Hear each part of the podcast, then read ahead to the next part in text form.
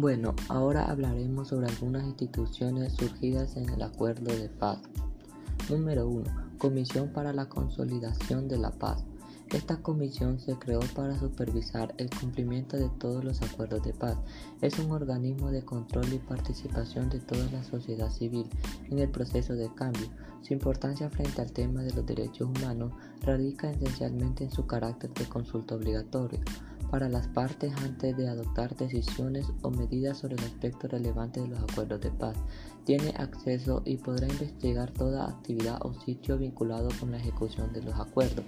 Asimismo, COPAS puede preparar anteproyectos legislativos, supervisar la implementación de los acuerdos, preparar anteproyectos legislativos para la incorporación de los lisiados de guerra y a los familiares de los combatientes caídos al sistema de preparación social del Estado o para el otorgamiento de una adecuada compensación económica según la previa a la ley. Número 2. Policía Nacional Civil, conocida como PNC es el organismo estatal que se encarga de velar por la seguridad pública en el territorio salvadoreño. De acuerdo al artículo 159 de la Constitución de la República del Salvador, la PNC tiene en su cargo las funciones de policía urbana y rural y tiene la obligación de garantizar el orden, la seguridad y la tranquilidad pública en todo el territorio nacional. Esta fue creada en los acuerdos de paz. Número 3.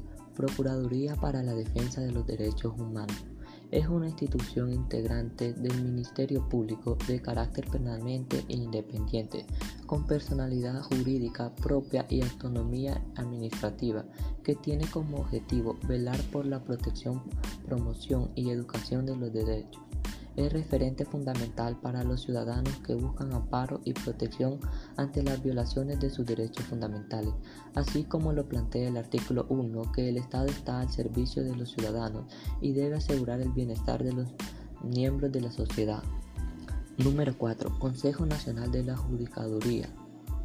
Es un organismo del control estatal de El Salvador, es decir, que no depende de ninguno de los tres poderes del Estado creado por la Constitución de El Salvador, vigente desde 1983 y reformado a partir de los acuerdos de paz.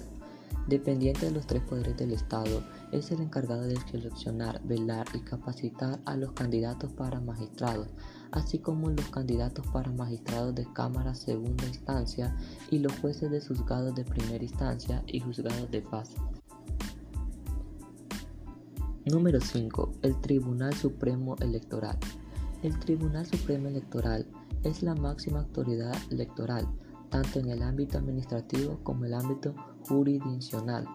Se crea como la máxima autoridad en el ámbito administrativo y jurisdiccional con su función de elecciones de presidente y vicepresidente, diputados de la Asamblea Legislativa y diputados del Parlamento. El artículo 208 de la Constitución de la República de El Salvador establece que el Tribunal Supremo Electoral estará formado por cinco magistrados propietarios e igual número de suplentes, elegidos por un periodo de cinco años por la Asamblea Legislativa.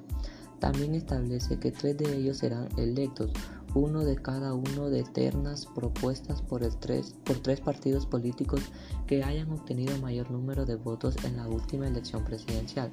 Los dos magistrados restantes serán elegidos de dos ternas propuestas por la Corte Suprema de Justicia y no deben tener ninguna afiliación partidista. Los magistrados propuestos por la Corte Suprema de Justicia deben cumplir los mismos requisitos que la Constitución establece para los magistrados de la Cámara de Segunda Distancia. Número 6. La Fuerza Armada.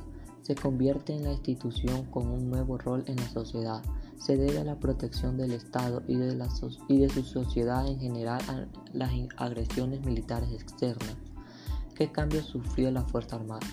Dejar el papel de seguridad pública en manos de otras instituciones nacionales el sistema educativo de la Fuerza Armada de El Salvador debía enfocarse en el pleno cumplimiento y valoración de los derechos humanos, valores y virtudes del soldado salvadoreño, lealtad, disciplina, honor, coraje, valentía, esfuerzo y compromiso. Número 7. Academia Nacional de Seguridad Pública. Objetivo. Facilitar la cooperación técnicas para el fortalecimiento de los procesos de formación policial docente y operativa, material de acercamiento a la ciudadanía, transferencia y rendición de cuentas en El Salvador y en la región, en el campo de la Política Nacional de Seguridad Pública y Convivencia Ciudadana, por el medio de la investigación, el intercambio de experiencias a nivel regional, diplomados de capacitación, bancos de buenas prácticas y otras acciones estratégicas que se estiman permitentemente. Bueno, esto ha sido todo por hoy. Gracias.